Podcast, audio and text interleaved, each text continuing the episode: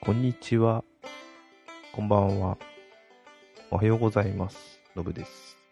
えー、今日は5月の24日日曜日です。皆さん、えーいかがお過ごしでしょうか？えー私は、あまた、まあもう、どの、まあ当たり前ですよね。こんなこと起きるとは思わなかったんで、もうコロナの話ばっかになってしまうんですが、あのーちょっと仕事が在宅ではないんですが、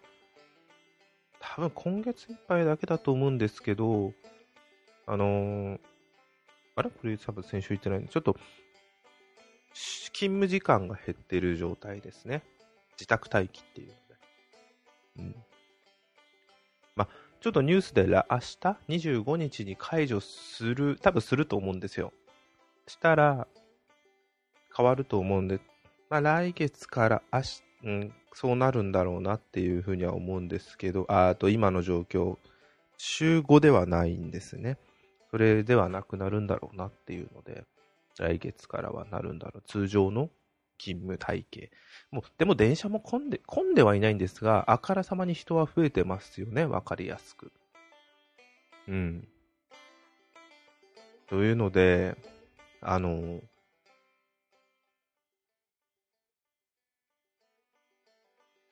音楽がちっちゃくなった。あの、先週ちょっと、ゴールデンウィークで体がだらだらだったんで、先週、えっ、と、お酒を飲まずに1週間、毎日飲んでたぐらいだったので、それをやめてみたんですよ。ただ飲んでも飲まなくてもあんまり変わらないなと思って、通常のお酒を飲む生活に変えたんですよ。やっぱそれでもだるさは変わらないんで、これは何なんだろうなと思いながら、まあ、もやもやもやしてます。で、先週は毎日、えっ、と、外散歩と、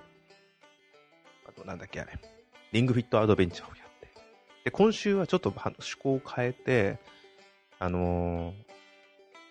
リングフィットはちょっとやってはいるんですが、数は減りました。よくないですね。と、あの、YouTube、まあ、最近本当 YouTube 見る機会が増えて、いろんなチャンネルも登録したり、えー、あの、お笑いとかも見るようになってきて、あんま知らなかったんですけど、とか、あの、ただの情報、自分が好きな趣味のやつを見たりとか、あの、YouTube の話だけで言いますと、あの、お笑い芸人だと女性、何でしたっけ ?4 人なんですけど、おもお前は1人3級で3人でだってやらっしゃるボルジュクというお笑い芸人の YouTube がやたらダラダラ見るでも癒しなので見てます。あと、持ってないんですけど、エアガンが好きな、エアガンが拳銃ですね。そういうゲームもやってるんで、アクション映画好きなんで、で、エアガンとか実銃をや、のレビューをしてくださっているマック酒井さんという方の、えっと、この方あれなんですよ。あの、アフターシックスジャンクションも出てたんですよね。で、その方の YouTube チャンネルを見てますね。あとは、あ、これが結構なんか偶然見つけた、あのー犬とか猫の動画ってすごい多いじゃないですか、YouTube って。まあ確かに癒しなんでいいんですよ、ただ見てるだけで。中で偶然見つけた、今すっごい大好きな動画って言ったら、なんかもうね、こんなおっさんが、独り身のおっさんが YouTube 見てんのも恥ずかしいんあ、いや、犬、犬とか猫の動画を一人で見てんのも恥ずかしいんですけど、あの、あれです、あの、柴犬ララっていう YouTube チャンネルなんですけど、まあ、この動画自体は、柴犬ララっていう、あの、そのままですね、の、あの動画を配信してるんですけど、非常に見やすくて、時間が本当3分、5分、いっても5分ぐらいなんですよね。ぐらいの動画で短くて、で、特に、あの、飼い主さんの声とか解説は入るんですけど、あの、好きじゃないのが、嫌いじゃないんですけど、好きじゃないのが、あの、動物のお医者さんみたいに、ペットが、犬とか猫がしゃ、の声を吹き替え、吹き替え、なんつうの、吹き出し？なんていうんですかね、入れる？しゃこう喋ってんじゃないかって思って入れてるっていうのがあんまり好きじゃなくて、本当に思ってるかどうかなんてわかんないじゃないですか。まあ思ってんだろうなっていう風なのは飼い主から見てそうなんだろうなと思うんですけど、ただ喋ってないじゃないですか、そんなこと。ちょっとこんなこと言ったら冷たいんですけど、否定じゃないんですよ。私の、私はそうですってだけなんですけど、やるのは別にいいんですけど。なんで、私は、なんで、この今、柴犬ララ見てると、それが入ってないっていうのも含めて、あくまでララがその場で何をやってるかで飼い主の視点から見てララは元気になったんじゃないかっていう風なのがすごい見ててるんですよでララっていうのもなんかかわいそうな境遇で、まあ、ペットショップでは買ったんでらしいんですけどあのもうはどのぐらいだっけ？ペットショップに売れ残ってた犬らしくてすごい長く売れ残ってた、えっ、と、どのぐらいだ？犬らしいんですよ。で、それが、なのそのせいですごい臆病な犬としていたのが、どんどん元気になっていく、人懐っこくなってきた飼い主に対して懐っこくなってくるっていう経過を見ていくのがすごい癒されるんですよね。うん。で撮り方がなんかうまいんですかね？編集とかこう極端にしてるわけじゃないんですけどね。あと妙に画質が悪いのもいいんですよね。今すごい編集うまい人多いすぎるじゃないですか。それもそれでいいんですよ。それのおかげで見やすいのいっぱいあるんで。なんか一歩手前にこういうのもありなんだなと思ってすごいハマってます。もうマック坂井さんはもう有名な方なんで、もう別に普通ですね。うん。で、ボルジュクに関しては、あのーまあ、これからちょっとこの状況になってテレビに出る状況が減ったせいなのか逆に YouTube がそういうことになってるっていうのが面白いなと思って今登録者数が8万人かも今日多分10万はいきますよね。で週に1回から2回程度の更新をしてその内容がただ会話してるだけ。で今この状況なんで Zoom でライブ配信がメインになってますよね。あと加工動画だったりとか。非常に面白いなと思ってただ会話してるだけなんですよ。まあネタできないのはしょうがないんでいいんですけど、それがなんか妙にながら、ラジオみたいな感じですかね。だから自分がラジオ好きなんで、あのー、で、それぞれの役割が、もちろんそれはコンビなんで、コンビじゃないや、芸人さんなんであるのかもしれないですけど、それが非常によく面白いなと思って、癒されて見てます。で、その中で偶然あったのが、この人って、有名なんですね。本も出してるの知らなかったんですけど、まあ女性のか、女性の方で、ノガチャンネルっていうので、偶然出てきたんですけど、あのー、なんか、まあ、何者か全然調べてないです。ノガチャンネルっていう方の、ノガさんがやってるプランクチャレンジっていうのがすごい面白くて、ただ、プランクしてるんですよ。あ、そっか、こういうのってあるんだなと思って、まあちょっとやらしくは、いや、やめましょう で、ただ、自分で2分測ってもいいですけど、あれと似てますよね、リングフィットと。だから別にリングフィットって1人でやってもいいですけど、ああいうゲーム形態とかにした方が続けられるのと似たようなもんだと思ってて、こうやってなんか動画見ながら、ただプランクやってるだけなんですけど、3分。それを毎日やってみてます、今。で実際3分できないんで、とりあえず2分目標で毎日やってます。それが今1週間ぐらいですかね。うん。毎日とりあえずやってみて、まあどうなるか全然わかんないですけど、1週間程度で結果出るもんではないと思うんで、気長にやっていこう。プランクと、あと腹筋ローラーが余裕あればやろうかなと思って、腹筋ローラーも、まあ、膝ころからで、えー、10回。10回もゆっくりちゃんと腹筋を意識した上でのやり方を、まあ、これも動画であったんですよね。それを見ながらやっていこうかなと思ってます。やってます。ちょっと、本当運動しないとまずい。運動とか、まあ、筋トレですね、今やってるのは。あとは、プランクなんで体幹なんで、体幹も含めてちゃんと鍛えていかないとよろしくないなと思ってやってます。で、話してたらもう10分近くなってますね。はい。で、日々の生活においてもゲームに関してもずっとフォールアウト76と、あと、あと、なんだっけな、お尻がなぜか動いた。えー、っと、フォールアウト76と、あと、集まれ動物の森と、あと、まあ、さっきちょっとリングフィット。もうそれしかやってないですね。ああ、この前ちょっとアンチャーテッドコレクションをちょろっとやりましたけど、ほんとやってないですね。で、友達に誘われて、あの、ファイナルファンタジー15、あ、15じゃないや、14か、14、あの、オンラインのやつが、無料でやってた、あったんで、友達がやってるんで誘われたんですけど、とりあえずインストールはしてやってません。うん。1ヶ月無料なんですけど、怖いんでやめました。やるか、これからやるかもしれませんが、一体やってません。あとは、ほんとそのぐらいですね。あともう、あ、ニトリで、包丁がガタガタだったんで、包丁研ぎ器を買いました。っていう、ほんとそんなくらいですね。あ、なんですよ。で、あのー、そんなこんなで、えー、っとですね、じゃあ何してたんだろうなと思って今日ふと考えてたら映画見てるんですよで映画見てたなと思ってたら何の映画見たっけなと思ったら最近あれなんですよ過去の映画に戻ってんですよはい、過去の映画っていうのが、まあ、自分の青春時代に見てた映画ですね、えー、この前、バックトゥザフューチャー3がプライムビデオで今配信されてたんで見たんですけど、あれ？これは言ってないよな。あのー、過去の思い出を思い出しながら、別に話は覚えてるんで、ああ、この時こんなセリフだった、あんなセリフだった。ただ、実は見てなかった。ずっと今まで一回も見てなかった。字幕で初めて見たんですよ。うん。まあ、想像通りのセリフで誰も違和感なく、声質もみんな違和感はなかったんですけど、うん。で、さ、あのー、ここでこう来る、この動作をする、ああするって一個一個お酒飲みながら見てるともう、青春を思い出して疲れてんですかね涙が出てくるという。いやいや、それはちょっと出てこないですけど、実際。そのぐらいの感情の起伏がありましたね。あとは、あの、あれを見ましたよ。ミッションインポッシブル1。これも確か96年とかそのぐらいですよね。うん。あの、トム・クルーズの最初のミッション・インポッシブル96年公開ですよ。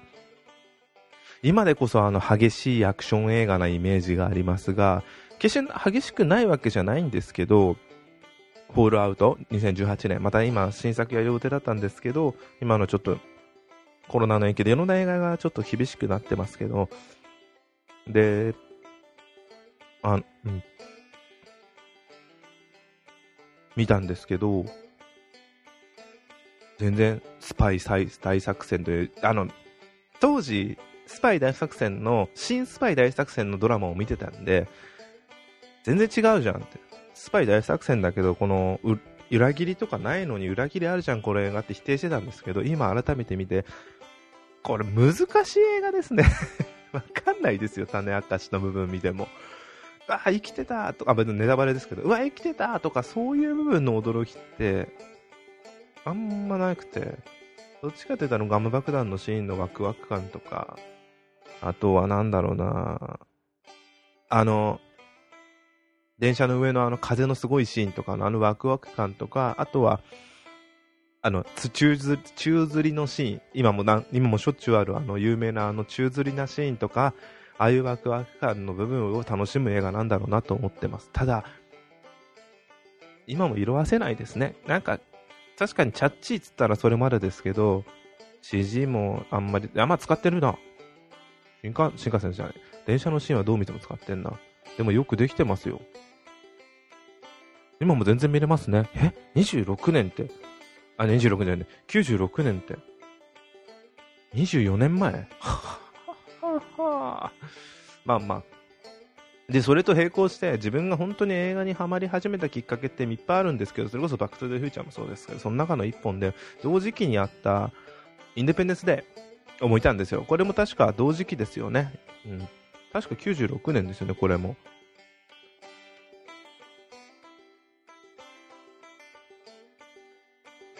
そう。そうそうそう。96年で見たんですよ。これはあのプライムに配信されてなかったんで、ちょっと画質良くなったの見てみたいなと思って見たのが特別編。あの、え、ちょっと、本、実際映画公開時にはカットされたシーンが入ってたやつで、あのー、どこに書いてあったっけな？そう、特別編で、9分の未公開シーンが追加されたやつを見ました。で、改めて見たんですけど、ほんと最初に96年のこれ見てたっけな、小学、中学生ぐらいかな？時見たわ、時は、うひょーって思って、その後、うひょーってもうもう大興奮ですよ。演説シーン、突撃シーン、あと、街破壊シーン、もうどの全部のシーンでも思い出ですよ。ウィもうウイルスでエイリアンを倒す、マジかとか、カウントダウンのシーンのドキドキ感とか、もう全部ワクワクしてたんですけど、あの、その後、レビューとかで冷静な人たちの意見見たときに、アメリカ万歳映画じゃねえか、つって言ってて、そうか、つって見て、その後何回か見ても、確かになんでこれアメリカしか出てこないんだ。で、そもそもタイトルインデペンデンスデーで独立記念日って、アメリカの独立記念日だしね、っていう、その、アメリカ万歳だなと思ってたんですけど、あのー、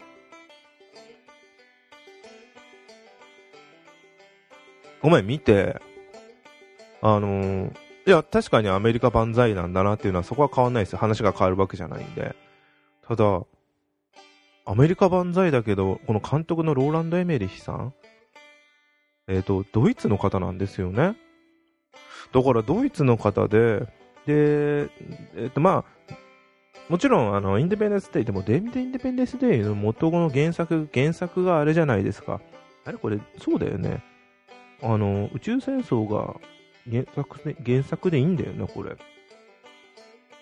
違うのかな？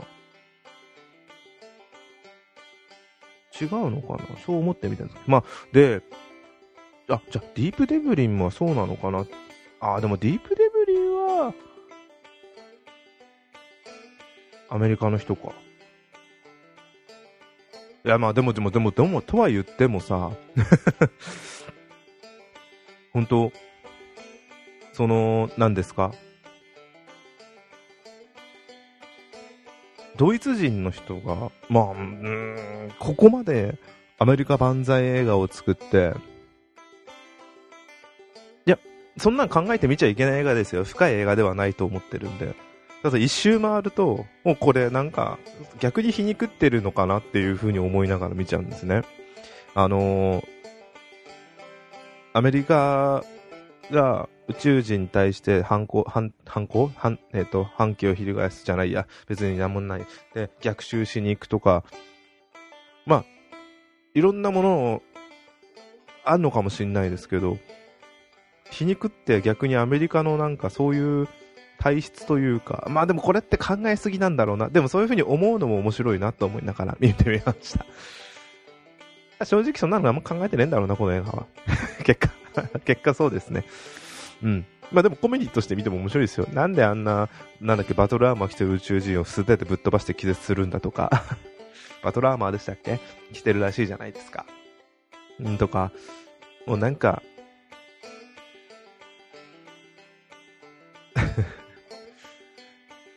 本当